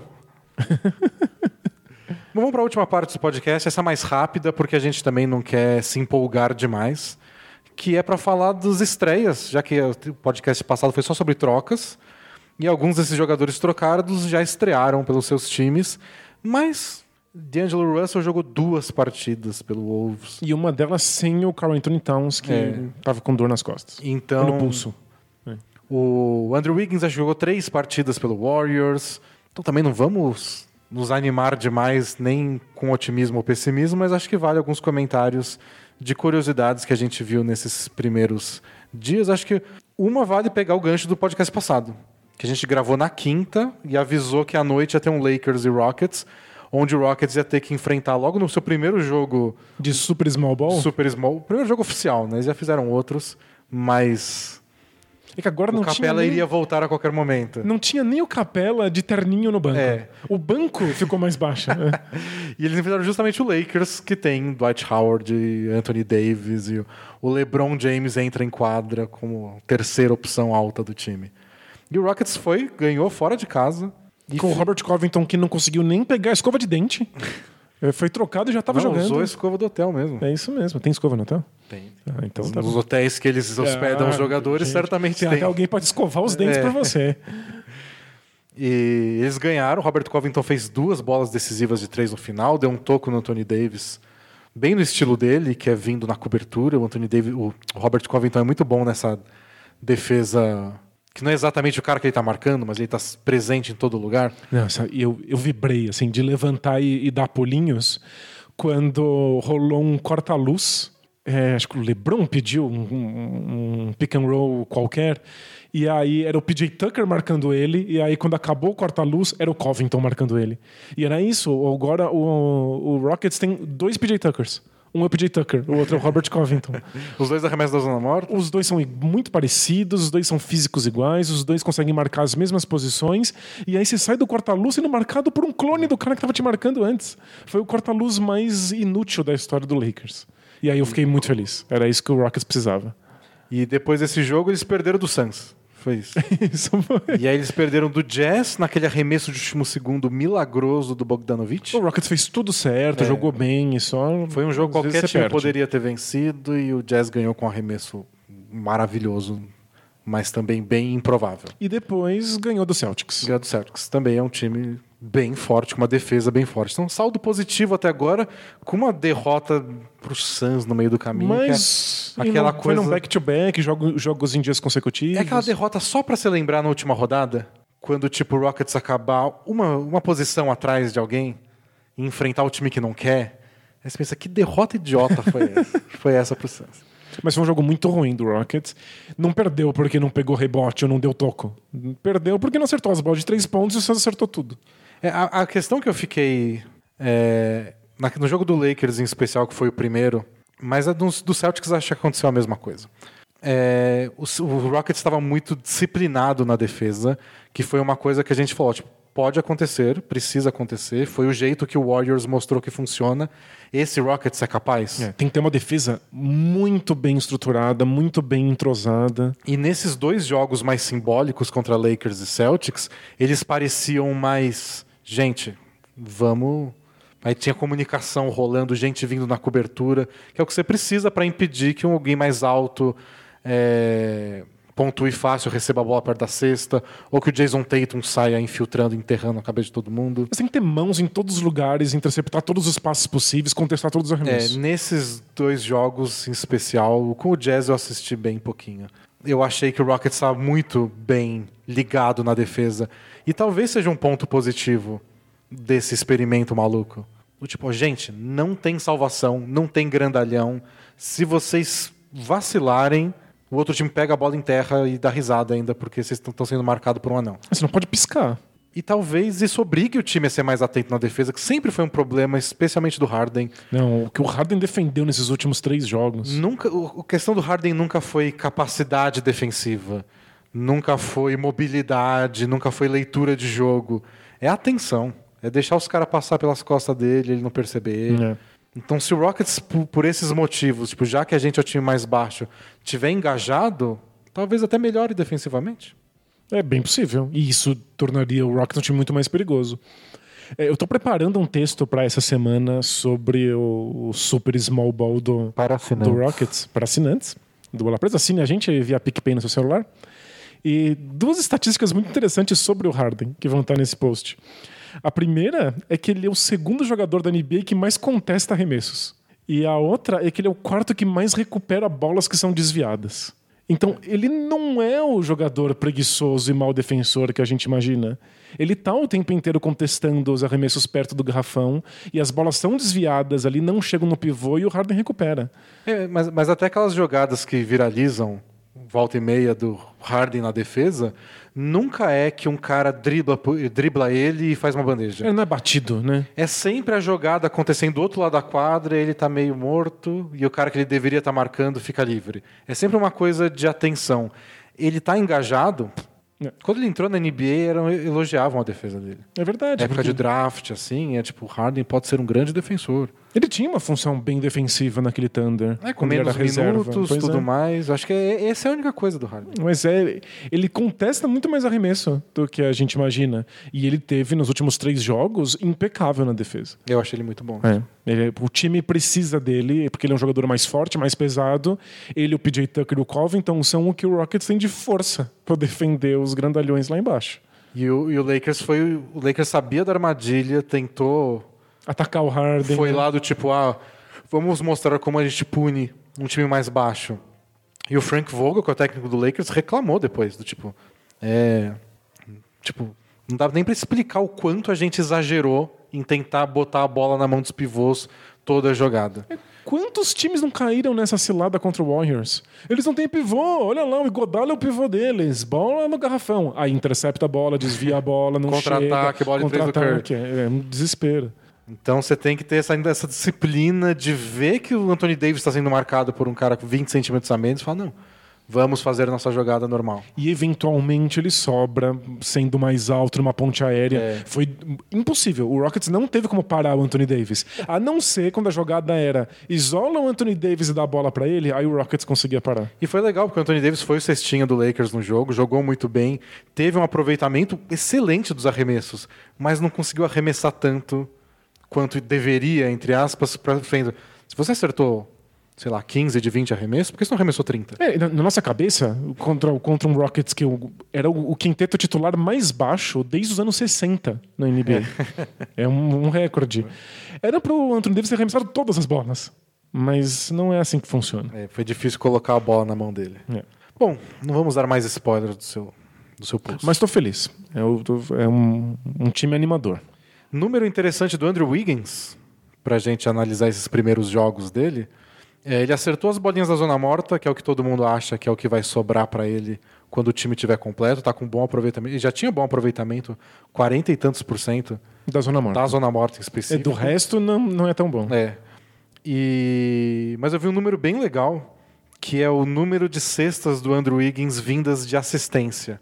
Desde que ele chegou no Warriors, acho que 65% das cestas deles vieram do passe de alguém. Impressionante. Em nenhum momento da carreira dele ele chegou perto de 50%. Foram só três jogos, blá blá blá blá blá, blá mil asteriscos, Não. chove asterisco. Mas a tendência é aumentar. Mas é pra ficar de olho, não é que vai acontecer pra sempre. Mas a ten- a tendência do, do, do Warriors é que, claro, com esse time saudável, com Curry Clay Thompson em quadra, sobre mais espaço para que a bola gire e volte no Wiggins.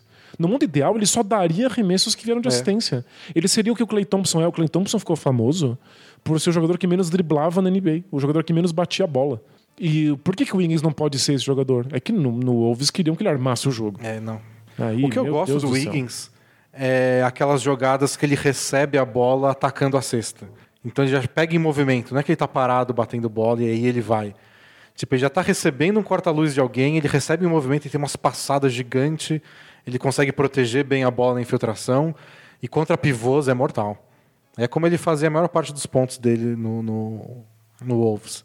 Isso eu acho que o Warriors pode explorar bastante, mas do mesmo jeito, às vezes conta como assistência. Dependendo de quantos dribles ele tá É. e, e da boa vontade da mesa. Isso, a mesa tem muita boa vontade. Mas é o tipo É de jogada de que ele pode receber, às vezes, um handoff do Draymond Green. Então acho que esse foi a coisa mais, mais interessante que as bolas de três. Eu achei o quanto o Wiggins está jogando sem a bola. E aí o próximo passo, claro, é defender. Defender. Claro. Defender nunca foi A gente sempre O- viu o potencial, né? o melhor do É. Wiggins, para falar o mínimo. Mas eu acho que é, esse, esse número de quantas bolas ele converte em assistência só tende a aumentar. Ele vai ter cada vez mais espaço. E por fim, D'Angelo Russell. O mais legal do D'Angelo Russell no Wolves foi o primeiro jogo dele, que não foi o primeiro jogo dele. Ele estava no banco ainda, e aí o Wolves recebeu o Clippers, e aí eles acabaram com a sequência de derrotas deles, acertaram 26 bolas de três, que é o máximo da, Da- da história franquia. Da, da franquia. E o Clippers estava completo. Paul George, Kawhi Leonard. Eles atropelaram o Clippers. Sem o D'Angelo Russell. O D'Angelo Russell estava de terninho. É, não, foi só o Malik Beasley, Carl Anthony Towns e É, Alguém brincou no grupo de assinantes que é adição por subtração. É só alegria. O Wiggins é tão chato assim. É isso, o Wiggins não está lá, nossa, alivia muito Eles estão tão felizes que vão jogar com o Russell que. Bom, o Towns estava. O Towns estava muito feliz, muito empolgado. é. E jogou em quadra como se o time tivesse transformado. Aliás, o Towns é especialista em ter excelentes jogos quando alguém vai embora. Porque trocou o técnico e teve um jogo monstruoso. É. Aí o Wiggins vai embora e tem um jogo monstruoso. Ele gosta que as tem pessoas que vão mandar embora. todo mundo. É isso. Bom, o Wolves está fazendo isso, né? Mandando todo mundo embora. Nossa, o time que mudou da temporada passada para esse. Pois é. Meu Deus. Deixa só o Towns, vai mandando todo mundo embora. Se mandar 81 pessoas embora numa temporada, o Towns vence todos os jogos. Mas o time pareceu mais vivo, Sem dúvida. não só o Towns. O Towns a gente já descobriu que é só porque mandou alguém embora. É. Fica feliz de, de dizer adeus. Mas eu acho que foi uma boa combinação do tipo, o D'Angelo Russell tá onde ele quer. Ele estava bem empolgado de estar jogando com o Towns. Malik Beasley tendo o espaço que ele nunca ia ter no Nuggets. O Josh Okogie foi o cara que sobreviveu de todas as trocas do Covington, etc. Então, não sei, acho que eles estão com uma sensação do tipo, agora é hora de provar e conseguir mostrar quem eu sou na NBA, conseguir meu próximo contrato, no caso do Hernan Gomes e do Beasley. O Hernan Gomes já foi, já foi ser titular, num time que precisa muito dele, tava tudo É, animado. para um time que estava morto em quadra, é. a troca. Que... É bom receber pessoas novas porque elas não sabem que o Wolves é uma merda. então, elas não estão acostumadas com aquele clima de enterro. o desafio vai ser semana após semana, Isso. ver a questão defensiva que se o Wiggins não era grande coisa, não é o Russell que vai resolver. Longe Nossa disso. senhora. Aliás, dizem as, as más línguas da imprensa que foi um dos motivos, uma das coisas que mais frustrou o Warriors em relação ao Russell. Do tipo, nunca vai sair nada defensivamente daí. É mesmo. Então por isso que eles não estavam tão assim de trocar. Eles falaram que nem o mercado para ele estava tão bom assim. Olha. Então que eles falaram, vamos fazer essa troca aí. É, como a gente comentou, o Warriors depende de que mesmo os maus defensores sejam bons defensores. É. Eles têm que interceptar bolas, eles têm que atrapalhar o garrafão. Então vamos ver ao longo dos- do, quando a empolgação baixar do Wolves, o Isso. que, que vai sobrar desse time vivo dessa última É, semana. por enquanto eles não sabem. Eles não sabem onde eles se meter. Ah, essas, essa juventude, né? É isso, né? Não sabe a, a miséria do mundo. Então, por isso que o jovem sorri. O jovem sorri porque não, não, não entendeu ainda. Bom, vamos responder perguntas? Tem, tem- claro que tiveram várias outras trocas, teve Marcus Morris discutindo com o Embiid, mas aos poucos a gente vai. Isso, vamos tendo uma, uma amostra melhor e mais ampla para poder discutir cada caso. Bom, então vamos lá. Both Things Play Hard, nossa sessão de perguntas e respostas de volta aí depois de duas semanas ausente. Se você quiser mandar sua pergunta, entra lá no bolapresa.com.br, tem o formuláriozinho. Vai ser mais difícil, né? Porque tem várias acumuladas. Nossa, o que tem de pergunta, meu Deus. Mas taca a vinheta. They play hard, we play hard, and What? both teams play hard, man. Primeira mensagem, não é nem uma pergunta, é uma mensagem mesmo, é da Ângela. Hum, Ela pediu a seguinte, ela pediu no- na, na semana passada, hum. mas ela falou na quinta noite, logo depois que a gente tinha gravado. Eu falei, pode ser na próxima semana? Ela falou, belê. então a mensagem da Ângela é assim: Manda. Boa noite, amigos. Ficarei super feliz se vocês mandassem um feliz aniversário para o meu esposo Daniel Caixeta, de Uberlândia. Amanhã é aniversário dele, só que só consegui pensar nisso hoje. Ou seja, não deu tempo. Mas manda. Pode, Isso, pode mandar. mano. Feliz aniversário, Feliz aniversário. Daniel. Daniel é leitor de longuíssima Parabéns. data e ouvinte. E um forte abraço para toda a comunidade Bola Presa de Uberlândia. então tá atrasado. Fez aniversário sexta passada aí, mas. Tem, que- tem que pensar com antecedência essas coisas. Aí assim- ela diz- continua aqui, ó. Somos de Uberlândia, passei a gostar de basquete depois que nos casamos. E toda vez que viajamos para minha cidade de Monte Carmelo, vamos ouvindo o podcast daqui até lá.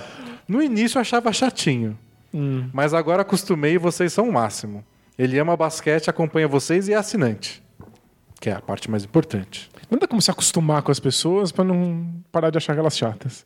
Ele diz que quando tivermos outro filho e for homem, terá nome de um jogador de basquete para ter assinatura vitalícia. Isso. Ele não, mas não é só um jogador de basquete. É também uma homenagem pra cidade dela. É, esse é o trunfo de vocês É para conseguir essa assinatura vitalícia. Vocês podem dar essa desculpa. Batiza o menino de Carmelo e se a família falar, mas Carmelo, eu falo, mas pô, Eu sou de Monte é onde eu Carmelo. nasci. Eu saio de Monte Carmelo, mas Monte Carmelo não sai de mim. Aí pôs o apelido dele de Montinho.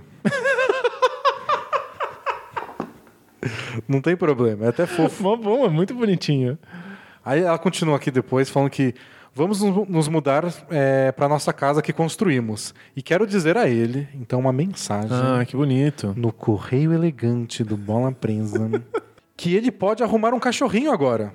Ele sempre teve vo- vontade quando morava com o pai e a madrasta, mas eles nunca aceitaram. Então, Agora ele vai ter um cachorrinho. essa é a mensagem. Daniel, você está sabendo em primeira mão ao ouvir o podcast do Bola Presa que assim que vocês mudarem, pode arranjar o cachorro. Que fofo. E ela perguntou depois, "O ca- não é o cachorro? Pode chamar Carmelo? Então, pode, mas aliás, não eu- rende. é um excelente nome de cachorro, mas É. nenhum prêmio virá disso. Você não pode abrir esse precedente, senão começar a buscar uns cachorros. Vou adotar esse cachorro. Não, alguém falou que era a chance do Bola Presa acabar com todos os cachorros abandonados do Brasil. Até parece que tem tanto público. Mas é isso, eles já têm um filho. E aí o segundo vai ser o Carmelinho. Isso, est- est- estamos no aguardo. Então tá aí, a mensagem tá dada. Feliz aniversário Feliz aniversário, bom cachorro, Bom cachorro, boa mudança. boa Mande- viagem para um Belos abraço para Montes. Uberlândia, um abraço para Monte Carmelo. Monte Carmelo, isso. Será que a gente tem mais ouvintes em Monte Carmelo? Vai fazer um censo. Próxima pergunta, do Victor. E aí, Denis Danilo, tudo supimpa? Supimpa? Sou um novo assinante e tive a honra de conhecê-los na pelada do dia 1 de fevereiro. Opa. Talvez não lembrem de mim, mas para o Denis eu fui o cara que falou que achava que você era mais baixo. eu lembro. Eu lembro. Mas enfim, não vou me estender muito. Mas eu também achava que o Danilo era muito mais alto. Confusões causadas por ver vocês em uma telinha de computador. É muito difícil imaginar qual é a altura de fato de pessoas que você vê no YouTube. Sentadas atrás de uma mesa. Sabe o que eu achava muito engraçado? Quando eu era professor, eu via só aquelas cabecinhas, assim, Na carteira. flutuando em cima da carteira. E quando eles levantavam, eu não fazia a menor ideia se eles eram altos, se eles eram baixos. Quando eles levantavam, parecia outra pessoa. E quando não tá de uniforme, então, Nossa, você não reconhece. Não, você não reconhece, passa reto. É bizarro. Aí continua. Enfim, para contexto, eu, jovem aprendiz na área administrativa, eu sou, sou jovem aprendiz na área administrativa e trabalho em um lugar que tem boa cobrança na produção dos funcionários. Quando eu cheguei lá, havia uma cobrança enorme para resolver tudo que estava atrasado. Depois de muito tempo, resolvemos este problema e passamos a adiantar as coisas dos meses seguintes. E agora não temos mais nada para fazer até chegar às novas exigências. Que ótimo. Até aí tudo bem. Até aí tudo bem. Porém, as cobranças continuam. É claro. Afinal, para o chefe, precisamos estar a todo momento fazendo alguma coisa. Claro, ca- ca- caiu na pegadinha. Achou que era sobre produzir, né? Não é isso. Mas não tem nada para fazer até chegar nesses novos trabalhos. E aí que fica a minha pergunta: qual o sentido de fazer tudo rápido e adiantar ao máximo? Pois é. Se nem assim ficamos tranquilos, se nem assim deixam de cobrar. Qual a visão de vocês a respeito disso? Desde já agradeço, são os 20 reais mais bem gastos da minha vida. Nossa, Vida olha, isso é propaganda. Várias empresas já testam com esse modelo e que o que importa é que você faça X. Fazendo X, vai pra casa, vai pra praia, vai ser feliz. Você não tem que ficar lá com o seu corpo. Porque isso é uma mentalidade muito antiga de um capitalismo bem no começo da industrialização, em que você paga pela, pelo corpo da pessoa por hora, porque o corpo dela produz X Na fábrica, objetos na é. fábrica. E agora você produz muito mais com menos tempo. E agora a gente deveria colocar uma meta e quando a pessoa alcança isso, ela vai para casa. Eu, aprendi isso bem rápido na primeira semana do meu primeiro estágio. Eu estava numa agência lá de comunicação, eu trabalhei um mês só. Era só para cobrir umas férias. E aí eu sentei no computador, comecei a fazer as coisas e acabei rápido. E aí, depois de um tempo, fiquei lá vendo coisa de NBA, porque bola presa. E aí chegou lá a chefe e falou: então, quando você acabar as coisas mais rápido, ajuda a fulana aí do lado, ajuda não sei quem do lado. Só que eu tava do lado das pessoas. Eu via o que elas faziam ou não faziam ao longo do dia. Claro. E que elas chegavam, abria, chegava, botava no, no ego, ainda existia na época. No que? Ah, no, no E site. ficava lendo as fofocas no site. Claro. E aí eu acabei rápido, ia ter que ajudar elas porque elas não tinham terminado. Você parou de acabar rápido, né? Parei de acabar rápido, porque ficava eu vendo o ego lá também. Claro. Então, foi a primeira lição assim, no, no mundo do trabalho. Ó, e um dos meus primeiros empregos foi numa famosa rede de videolocadoras de São Paulo que alugava filmes de arte.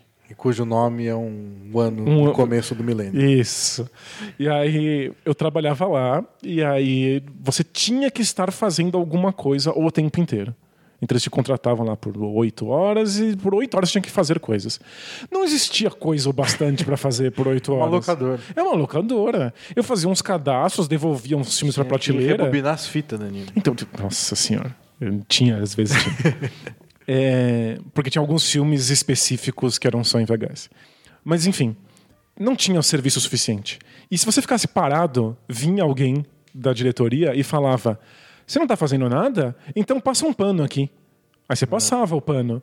E aí não precisava mais passar um pano de novo, mas você continuava parado. E ele falou assim: ah, passa um pano de novo pra ficar mais lisinho.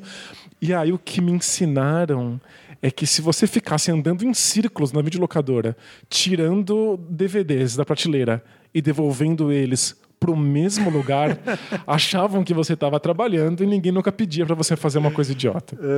Então, e não é que eu tava fazendo corpo mole, não é que eu não queria trabalhar. Não tinha mais o que fazer. Não tinha mais o que fazer. E aí inventavam coisas estúpidas só pra justificar o seu corpo estar presente. Então eu dava em círculo tirando coisas e devolvendo elas. É, é isso. Isso é, foi uma das grandes lições do meu trabalho. É, você precisa parecer que está trabalhando mais do que trabalhar. Então você precisa reunir sua equipe e descobrir que maneira você pode fazer para trapacear o seu chefe. Você precisa parecer que está trabalhando. Que absurdo. Espero que todos tenham gostado aí da nossa, nossa dica. Porque deve ter ouvinte que é patrão também, né? Deve ter. Não é só funcionário que gosta de NBA. Mas se você é ouvinte patrão, vai atrás dos dados. Empresas que dão mais tempo livre e que cobram só uma produtividade específica ao invés do corpo presente, tem mais produtividade. Mensagem do Elton Marinho. Fala aí, meus queridos. Só queria avisar vocês que este universitário que vos fala arrumou um estágio. Opa! E a partir do mês de março cumprirá a promessa e será mais um assinante de 20 mangos Aê. para auxiliar esse trabalho maravilhoso. Bem-vindo. Valeu. Por que eu estou lendo essa mensagem? Diga. Porque ele prometeu, e agora está aqui documentado no podcast, e não tem mais escapatória. Olha, o que tem de promessa de gente que fala quando conseguir um emprego ou um estágio É. vai assinar uma bola presa é. é- E depois some. Então, eu fico muito. Acho que eu não consegui o emprego ou estágio, vou assumir. É muito legal ver alguém voltando e dizendo que de fato deu certo. Parabéns aí pro Elton. E já ficou a dica. Já antes de entrar no estágio, a gente já deu a dica de como lidar com o ambiente de trabalho. Isso. Pareça que está sempre ocupado. Faça cara de ocupado. A cara de ocupado faz toda a diferença. Você pode estar vendo notícia de esporte no UOL, mas fica com uma cara séria no computador. assim. Pode estar lendo bola presa. Já escrevi post do Bola Presa fingindo que estava cadastrando o livro na biblioteca. Mensagem do Luso Recifense. Boa, dupla, boa tarde, dupla D&D. Sou recém-chegado em Lisboa com a minha noiva. Ainda não fizemos muitas amizades aqui. Gostaria de uma ajuda com, de vocês com contatos para uma pelada com pessoas residentes em Lisboa. Ah, que legal. Estou na espera de um quadro unindo pessoas de todo mundo aí. Abraços. É, a gente teve o depoimento do nosso ouvinte da Alemanha, que através do, do, do- vôlei, né? Foi do vôlei. Uhum. Que ele se enturmou com umas pessoas do país. Então é legal, o esporte é uma porta possível para esse tipo de integração. Então, nossos ouvintes de Portugal, especificamente de Lisboa, apareçam, mandem e-mail para bolapresa.gmail.com que a gente ajunta a todos vocês. Isso. Sabe o que é legal? Hum. A maioria das perguntas é da semana passada que a gente não leu. Então eu também não lembro delas. que ótimo, estamos Então, sendo nós dois surpreendidos. só vou lendo as próximas e torcendo para ser boa. Vamos lá. Pergunta do Gustavãozão. Oi, tudo bem? Gustavo é um nome que pede o diminutivo. Não Gustavinha? pede? Tem que ser Gustavinha. Ah, não sei. Gutinho. Gustavão, Gustavão eu também. Não sei. Isso Mas Gustavãozão nunca tinha estranho. né? É um super superlativo. Preciso da ajuda de vocês. Eu não consigo ficar tranquilo se sei que estou perdendo algum jogo da NBA.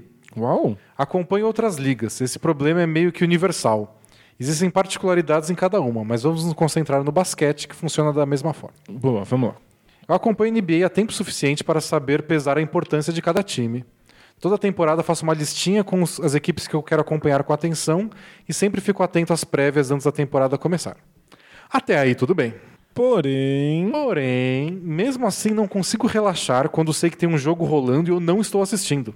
Seja por não poder ou por querer fazer outra coisa. Aliás, às vezes me esforço a não assistir alguns jogos para ver se consigo manter esse problema sob controle. Mesmo sabendo que é só um jogo de temporada regular, amanhã tem e amanhã tem outro, não vou perder e não vou perder tanta coisa assim, é, porque os times se enfrentam muitas vezes na temporada.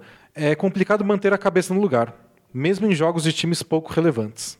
Nessas situações fico ansioso e sinto que o jogo que não estou vendo pode estar sendo muito bom. É... Peraí, perdi aqui. O problema de, é, é mais ou menos o mesmo problema de achar que o lugar onde eu não estou está sendo mais legal. Acho que o problema é a um festa pouco... que você não foi é sempre a melhor festa do mundo, né? Exatamente. Acho que o problema é um pouco das redes sociais, então eu fico longe do Facebook e do Twitter. Bem, gostaria de saber como vocês podem me ajudar a lidar com essa espécie de ansiedade durante as partidas, porque isso me atrapalha quando eu quero fazer outras coisas. Obrigado pela atenção e vida longa ao bola presa. Então, a, a gente passa por uma situação profissional no, com relação à NBA. A gente não pode perder um jogo que foi muito importante, ou que foi muito bom, ou que aconteceu algum marco histórico. Porque a gente tem que estar inteirado disso, a gente faz análise. Mesmo assim, a maior parte dos jogos eu não assisto. Não tem como Não assistir. tem como, tem tipo, ontem uma quarta-feira comum, tem 10 jogos na rodada. É isso. A gente às vezes escolhe alguns.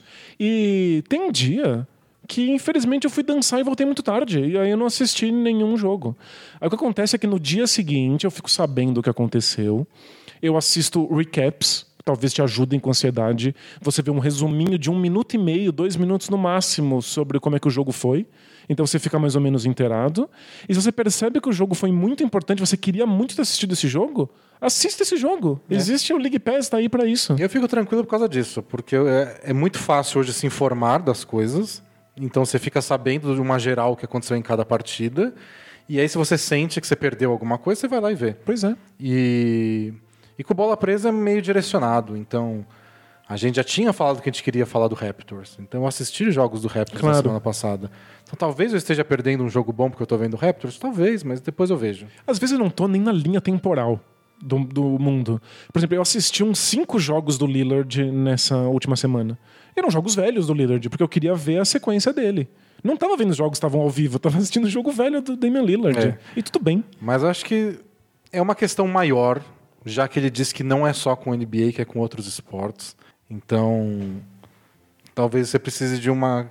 Talvez seja uma questão mais profunda que isso. É. Não tem a ver com esporte necessariamente. Tem a ver com completacionismo, É. né? De não deixar nada passar. E, e uma coisa que me ajudou muito, não sei se é- não é automático para todo mundo, mas foi porque eu comecei a pensar, quando, principalmente quando começou o League Pass, que era aquela maravilha, de você tem todos os jogos à disposição. Eu ficava muito tro- trocando de jogo o tempo inteiro. Ah, esse teve uns minutos ruins. Esse cara que eu queria ver tá no banco, aí eu mudo pro outro, aí eu mudo para um. Aí só que a sensação ao longo do tempo era que tipo, eu troquei entre sete partidas e se alguém me pergunta o que aconteceu nelas, eu não sei falar de nenhum. Faz Porque eu vi sentido. tão picotado O cérebro nem registra, né? então hoje o que eu faço é, tipo, eu vejo a rodada e falo, eu quero ver esse e esse jogo. Geralmente eu começo com um ou dois. E aí, às vezes, se eu tô com tempo livre, eu assisto o comecinho de um outro antes do início daquele que eu me programei para assistir. Ou o final de um depois que acabou que eu me programei para assistir. Perfeito. E aí, quando você soma tudo, você viu duas partidas inteiras, mais metade de uma. E tem dia também que eu tiro folga. É, às vezes não dá pra assistir sempre. E fique com a tranquilidade de que se alguma coisa muito grande acontecer, você, vai, ficar, sabendo, e você vai ter como ver depois. Exatamente. E talvez essa seja a questão filosófica que causa o sofrimento. Escolher é abrir mão de coisas. Se você escolher um jogo, você não tá vendo outro. Se você escolheu fazer uma coisa gostosa com a sua vida, você não tá vendo basquete. Faz parte. É. A gente tá na, na, na vida para abrir mão de um milhão de coisas. Eu nunca esqueço de um jogo do Phoenix Suns contra o New Jersey Nets na época, que era um duelo esperado entre Steve Nash e Jason Kidd, só que eu tava com muito sono e o link da TV chinesa pirata que a gente estava pegando não estava dando certo, tinha que ficar dando refresh lá o tempo inteiro. Eu falei, eu vou dormir. É só frustrante, né? Às vezes nem era gostoso. E aí eu acordei no dia seguinte, abri lá os sites de NBA que a gente acompanhava na época e tinha sido o melhor jogo da temporada. O Net tinha marcado 45 pontos, o triple-double hum, gordo do Jason Kidd, prorrogação.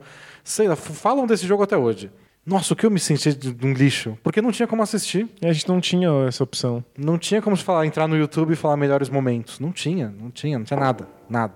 Hoje em dia, m- mesmo se você não, não, não tem o League Pass, que você deveria ter porque é maravilhoso, você encontra jogos inteiros. É, ou, ou aqueles melhores momentos estendidos, ou É. todas as cestas de tal jogador. Então, você- você- mesmo se você por acaso perder, tá tudo bem. É. Te- Tendo a ver com o assunto, Hum. fazendo um gancho, Opa. tem a mensagem do Dona Encrenca vai ter que aturar. e aí, senhores, tudo tranquilo? Tranquilo. Fiquei curioso em como vocês acompanham dois ou mais jogos numa noite.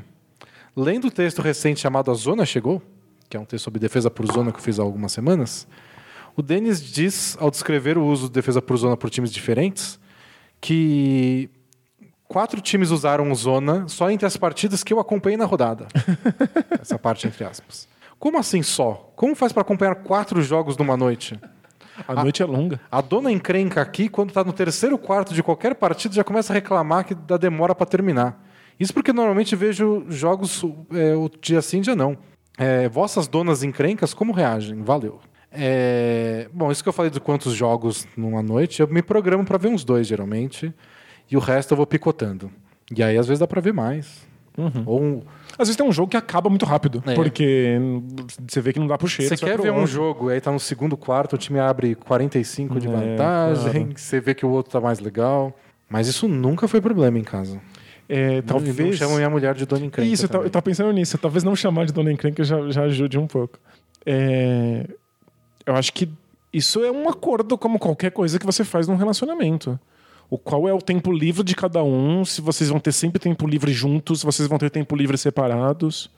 Em casa é muito comum que a gente tenha um tempo livre e a gente fique juntos, mas cada um esteja fazendo a sua coisa. E ele comentou, é que eu cortei um pouco a mensagem, mas ele falou que até assiste reprise dos jogos no outro dia. Uhum. Então que os jogos são menores. É, eu acho que é só um acordo de como, quando você vai ver jogo. Você pode, ó, eu gosto de ver jogo tal do horário e vou ver. Se você acha chato, se acha demorado. Você faz outra coisa, outra claro. coisa, né? Eu acho. É uma coisa bem básica até pra dar certo. Nossa, é. Porque senão. Você vai passar muitos anos com uma pessoa num relacionamento, né? Você precisa ter algum tempo individual pra fazer uma coisa que você goste. E além disso, você corre o risco de transformar as coisas que você gosta em dor de cabeça pro outro. E aí nada é compartilhável. Você tem razão. Porque, tipo, ver o meu basquetinho já vira uma bufada do outro lado. Tipo, ah, esse basquete. E aí você não, é você não pode compartilhar um momento legal com ela. Tipo, olha o que aconteceu aqui. É, olha que legal. Ou, Estou tipo, feliz por... hoje é a final, hoje eu quero ver ao vivo. É. Vamos ver junto? Aí você explica pra ela o que aconteceu. Nem isso, porque pra ela basquete já é aquela hora da encheção de saco. Então acho que é uma coisa que parece bem banal, mas que pode, Pode estragar pode tudo. estragar tudo. É. Acho que vale rever isso aí. Gente, é... senta e conversa. Fala, é importante pra mim, é uma coisa que me faz feliz, que me faz bem, é identitário pra mim, eu quero fazer. E somado a isso, nossos exemplos não são os melhores, já que é nosso trabalho também. Isso, claro. Te- Temos esse adendo. Nosso exemplo pessoal não é o ideal. Às vezes eu marco alguma coisa com, com minha esposa, do tipo, vamos jantar às nove, vamos? E não consigo acabar a tempo um post, por exemplo. E aí eu falo assim, ah, desculpa, eu atrasei. E a resposta sempre, mas esse é o trabalho, você estava É. trabalhando, acontece. Então, ver jogo faz parte do nosso trabalho. É. Então a gente tem esse argumento. Ô mulher, tô trabalhando. que é assim que. Não, não, não é necessário. Próxima mensagem. Tem tempo, né? Tem mais um, um tempinho? Tem, opa. A mensagem é do Eu tenho uma puta inveja do Doncic, mas não falo isso em voz alta porque fico me sentindo mal. Mas escreveu. Ele diz assim, ó. Estava conversando com meus colegas de trabalho sobre a entrevista do Jimmy Butler ontem, depois do jogo do Heat. Quando o Jimmy Butler... Essa foi quando o Butler meteu um monte de bola de três e falou que estava se sentindo Doncic em quadra. Achei muito legal. Diz assim, quando o Jimmy Butler gosta de alguém, essa pessoa deve ser muito especial. Porque, ele parece Porque ele odiar é todo mundo. Isso, ele odeia a existência. E, Ele pare- odeia a condição humana. e parece que o menino sorriso chegou até esse nível. O assunto acabou indo para como é legal ver alguém tão feliz e confortável com, é, com quem é, como é o Luka Doncic. Seria muito bom ser assim de alguma forma, em algum nível dentro da nossa realidade. É, eu fui a voz dissonante, porque acho que isso é muito mais fácil de ser é, leve daquele jeito quando você sabe que a vida tá ganha, entre aspas. Não digo no sentido do dinheiro, mas da noção que você é tão bom em alguma coisa que, no mínimo, você vai ter emprego, colocação e visibilidade num bom nível para o resto da vida. Eu também acordaria dando bom dia para o sol se tivesse a certeza que meu objetivo é ser historicamente bom, porque muito bom eu já sou naturalmente, entre muitas aspas. Isso Acho é. que ele quer dizer que, tipo, Don't já é um all-star, já é milionário, ele pode acordar com essa tranquilidade que a preocupação dele agora é ganhar título, não é arrumar um A emprego. gente entrar no hall da fama, não é, pagar as contas. Não é conseguir um contrato para a próxima temporada. Claro. Ele continua. Parece que tudo que ele tenta tem resultado bom. Imagina que desde os 12 anos de idade você tem pessoas dizendo que você é ótimo e tendo confirmações disso via título, dinheiro, convite para jogar em tal lugar. Talvez por educação ou autoconhecimento precoce, Luca ficou mais leve em vez de ficar mais tenso e obcecado como Kobe ou fechado como era o LeBron no começo da carreira. É, viajando um pouco, o Luca é aos 20 anos o que o Kobe e o LeBron foram se tornar apenas no fim da carreira, quando eram mais maduros e perceberam que metade do peso que carregavam eram colocados por eles mesmos. Nossa, não, posso fazer um parênteses já? Porque tem que pensar que a época em que o LeBron e o Kobe se tornaram pessoas mais tranquilas, mais leves, com, com esse sentido, foi um momento histórico em que o Doncic também se tornou essa pessoa mais leve. Então não é só o que aconteceu com eles individualmente, é um momento. É Esperava como se analisam jogadores. Isso, esperava-se jogadores mais sisudos, concentrados, competitivos há 15 anos atrás.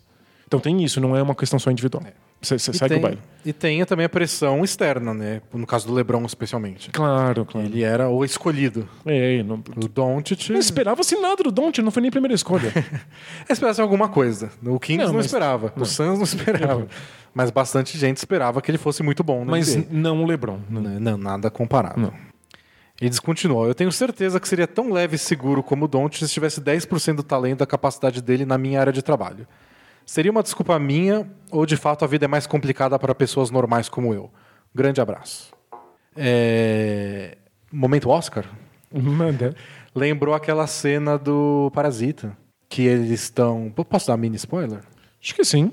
que a família tá a família foi viajar a família endinheirada e eles estão na casa e o cara comenta de como a a mãe lá da família é uma mulher boazinha, uma pessoa de bem. E a mulher dele responde: Eu também seria. Se tu tivesse essa grana, Na essa situação tranquilidade. dela, com todo o dinheiro do mundo, eu também seria educado com todo mundo. Claro.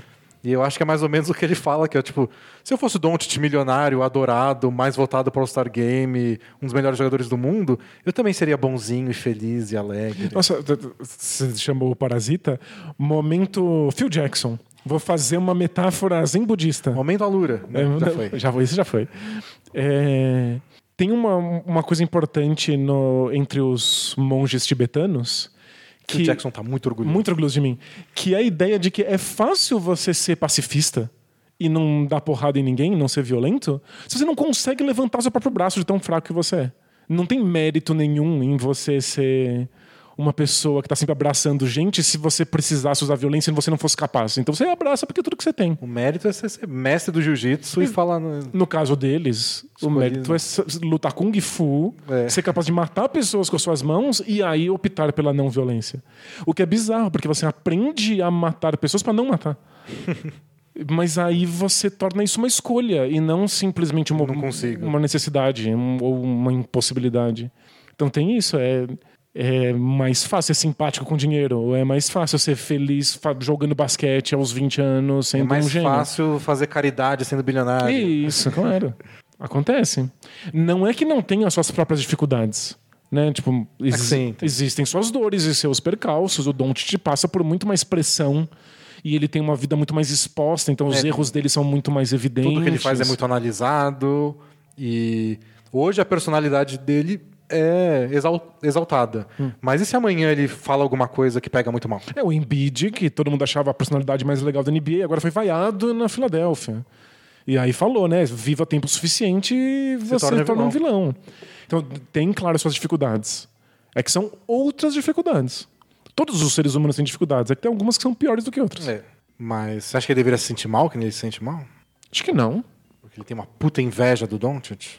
É que a gente tem muita inveja por ser uma coisa distanciada. Né? A gente vê esse cara na televisão, ele tá sempre sorrindo.